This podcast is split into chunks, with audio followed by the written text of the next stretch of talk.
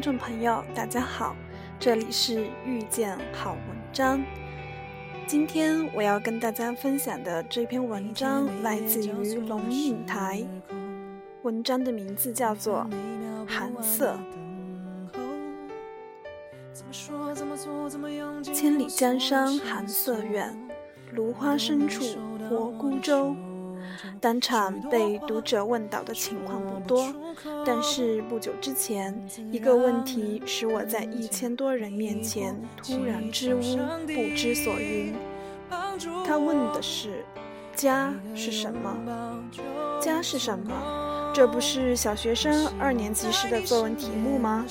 和我的志愿、我的母亲、我的暑假同一等级。”怎么会拿这个来问我一个自以为对“千里江山寒色远，芦花深处泊孤舟”早有体会的人？提问者的态度是诚恳的，我却只能语焉不详地蒙混过去。这么难的题啊！作为被人呵护的儿女时，父母在的地方就是家。早上赶车时，有人催你喝热腾腾的豆浆；天若下雨，他坚持要你带伞。烫的便当盒塞在书包里，书包挎在肩上，贴在身上还热。周末上街时，一家四口人可以挤在一辆车上招摇过市。放学回来时，在门外就听得到锅铲轻快的声音，饭菜香一阵阵的。晚上，一顶大帐篷，四张榻榻米，灯一黑，就是夜晚的甜蜜时刻。兄弟姐妹的笑闹、踢打和松软的被褥裹在帐内，帐外不时有大人的咳嗽声、走动声、窃窃私语声。朦胧的时候，窗外丝缎般的栀子花香就悠悠飘进这半醒半睡的眼睫内。站里站外都是安心的世界，那是家。可是这个家会怎样呢？人一个一个走掉，通常走得很远很久。在很长的岁月里，一年只有一度，屋里头的灯光特别亮，人生特别喧哗，进出杂沓数日，然后又归于沉寂。留在里面还没走的人，体态渐孱弱，步履渐蹒跚。屋内越来越近，听得见墙上时钟滴答的声音。栀子花还开着，只是在黄昏的阳光里看它，怎么看都觉得凄清。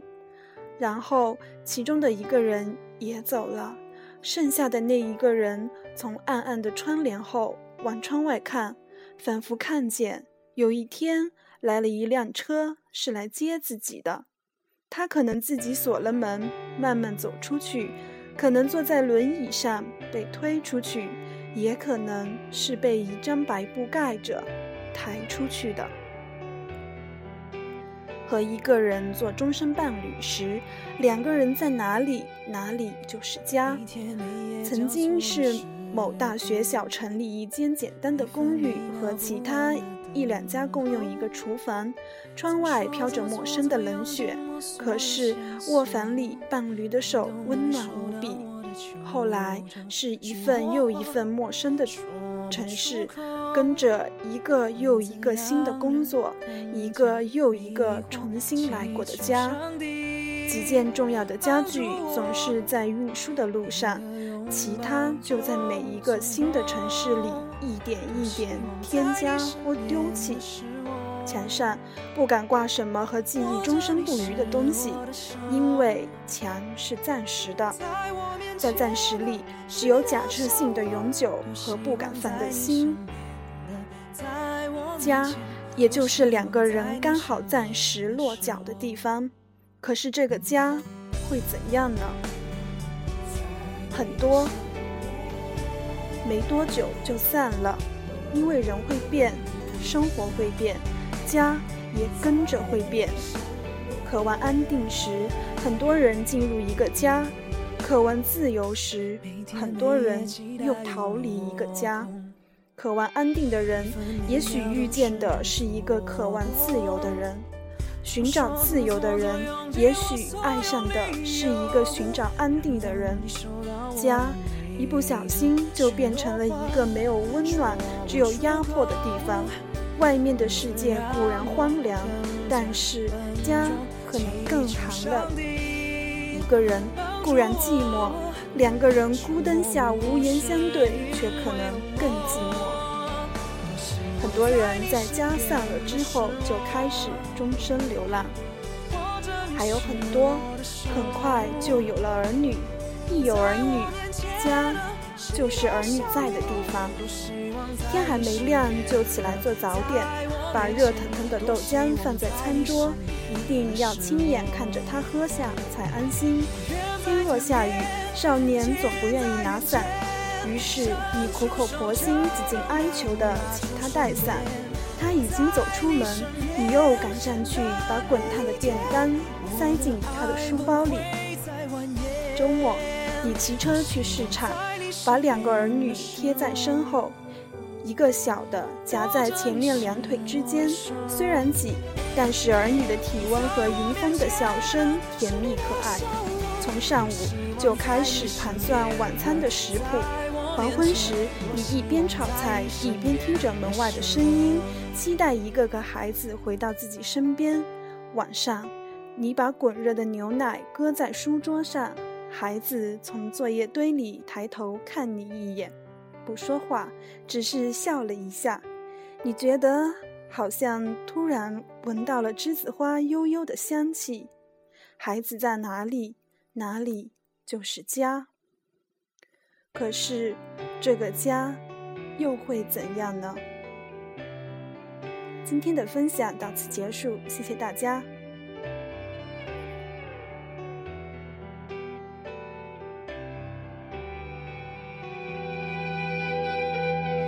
每天每夜交错的时空，每分每秒不安的等候。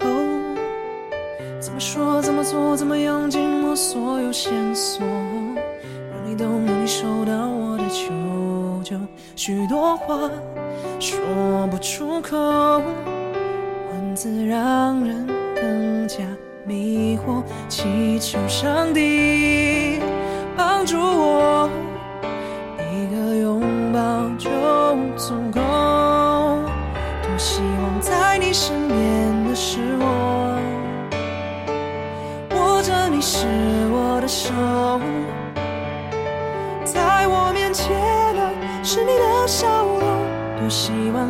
身边的，在我面前，多希望在你身边的是我。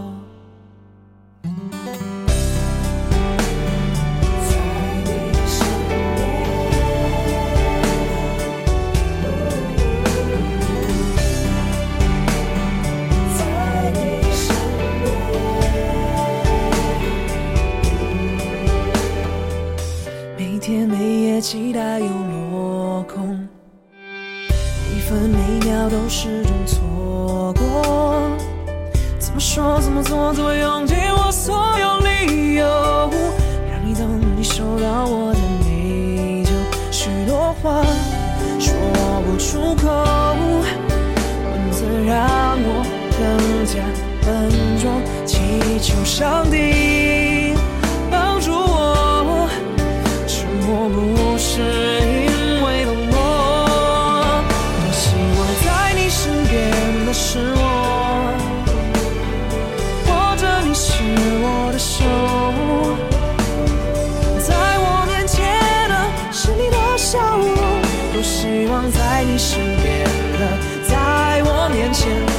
希望在你身边的是我。远在天边，近在眼前，伸出手就能把我拉出身边，在你身边的每一天，我的爱不会再蜿蜒。多希望在你身边的是我，握着你是的手在我面前的是你的笑容。多希望在你身边的在我面前多希望在你身边的是我